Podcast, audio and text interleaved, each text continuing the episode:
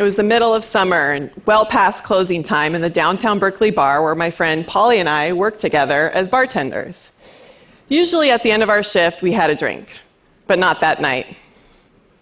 I'm pregnant. I'm not sure what I'm going to do yet, I told Polly. Without hesitation, she replied, I've had an abortion. Before Polly, no one had ever told me that she'd had an abortion. I had graduated from college just a few months earlier, and I was in a new relationship when I found out that I was pregnant. When I thought about my choices, I honestly did not know how to decide what criteria I should use. How would I know what the right decision was? I worried that I would regret an abortion later. Coming of age on the beaches of Southern California, I grew up in the middle of our nation's abortion wars. I was born in a trailer on the third anniversary of Roe versus Wade. Our community was surfing Christians. We cared about God, the less fortunate, and the ocean, and everyone was pro life. As a kid, the idea of abortion made me so sad that I knew if I ever got pregnant, I could never have one. And then I did. It was a step towards the unknown. But Polly had given me a very special gift the knowledge that I wasn't alone, and the realization that abortion was something that we can talk about. Abortion is common. According to the Guttmacher Institute, one in three women in America will have an abortion in their lifetime.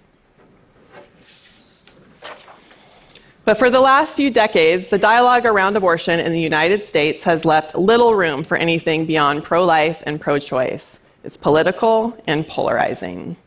But as much as abortion is hotly debated, it's still rare for us, whether as fellow women or even just as fellow people, to talk with one another about the abortions that we have.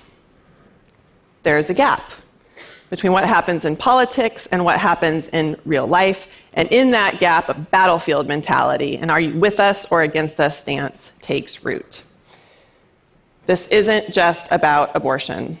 There are so many important issues that we can't talk about. And so, finding ways to shift the conflict to a place of conversation is the work of my life. And there are two main ways to get started. One way is to listen closely, and the other way is to share stories. So, 15 years ago, I co founded an organization called Exhale to start listening to people who have had abortions. The first thing we did was create a talk line where women and men could call to get emotional support. Free of judgment and politics, believe it or not, nothing like our service had ever existed. And we needed a new framework that could hold all the experiences that we were hearing on our talk line the feminist who regrets her abortion, the Catholic who's grateful for hers, the personal experiences that weren't fitting neatly into one box or the other. And we didn't think it was right to ask women to pick a side. We wanted to show them that the whole world was on their side as they were going through this deeply personal experience. So we invented Pro Voice. Beyond abortion, Pro Voice works on hard issues that we've struggled with globally for years. Issues like immigration, religious tolerance, violence against women. It also works on deeply personal topics that might only matter to you and your immediate family and friends. They have a terminal illness. Their mother just died. They have a child with special needs and they can't talk about it. Listening and storytelling are the hallmarks of pro voice practice. Listening and storytelling. That sounds pretty nice. Sounds maybe easy. We could all do that. Um, it's not easy, it's very hard. Um, pro voice is hard uh, because we are talking about the things that everyone is fighting about or the things that no one wants to talk about. I wish I could tell you that when you decide to be pro voice, that you will find beautiful moments of breakthrough and gardens full of flowers where listening and storytelling creates wonderful aha moments. I wish I could tell you that there would be a feminist welcoming party for you, or that there's a long lost sisterhood of people who are just ready to have your back when you get slammed. But it can be vulnerable and exhausting to tell our own stories when it feels like nobody cares. And if we truly listen to one another, we will hear things that demand that we shift our own perceptions. There is no perfect time, and there is no perfect place to start a difficult conversation.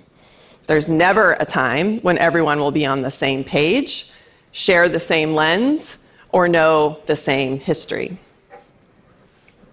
So, let's talk about listening and how to be a good listener. There's a lot of ways to be a good listener, and I'm going to give you just a couple. One is to ask open ended questions. You can ask yourself or someone that you know, How are you feeling? What was that like? What do you hope for now?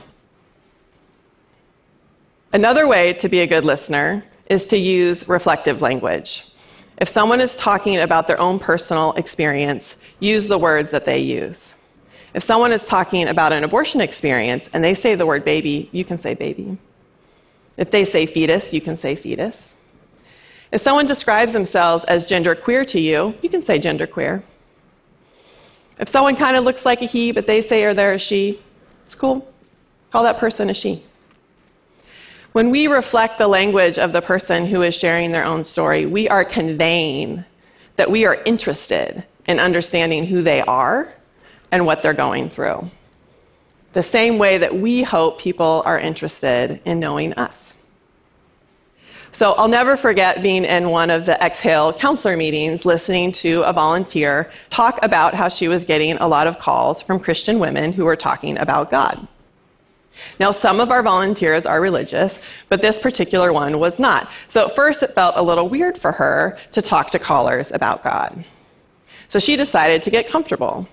And she stood in front of her mirror at home and she said the word God, God, God, God, God, God, God, over and over again until the word no longer felt strange coming out of her mouth.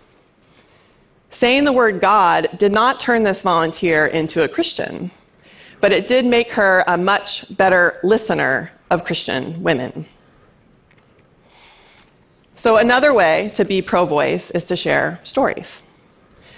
And one risk that you take on when you share your story with someone else is that given the same set of circumstances as you, they might actually make a different decision. For example, if you are telling a story about your abortion, realize that she might have had the baby. She might have placed for adoption. She might have told her parents and her partner or not. She might have felt relief and confidence, even though you felt sad and lost. This is okay. Empathy gets created the moment we imagine ourselves in someone else's shoes.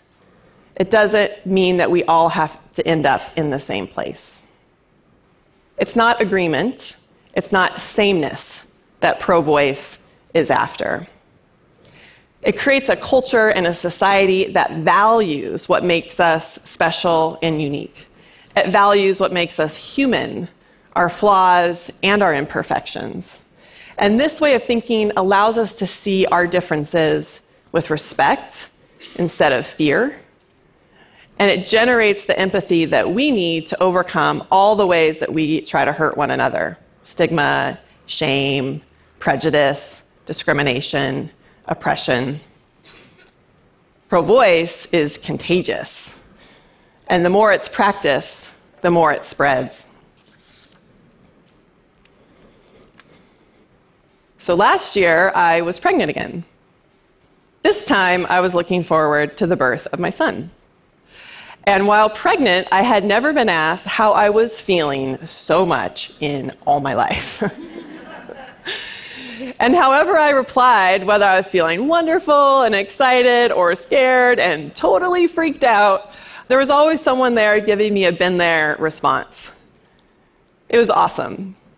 It was a welcome, yet dramatic departure from what I experience when I talk about my mixed feelings of my abortion. Pro Voice is about the real stories of real people making an impact on the way abortion and so many other politicized and stigmatized issues are understood and discussed, from sexuality and mental health to poverty and incarceration. Far beyond definition as single right or wrong decisions, our experiences can exist on a spectrum. ProVoice focuses that conversation on human experience, and it makes support and respect possible for all. Thank you.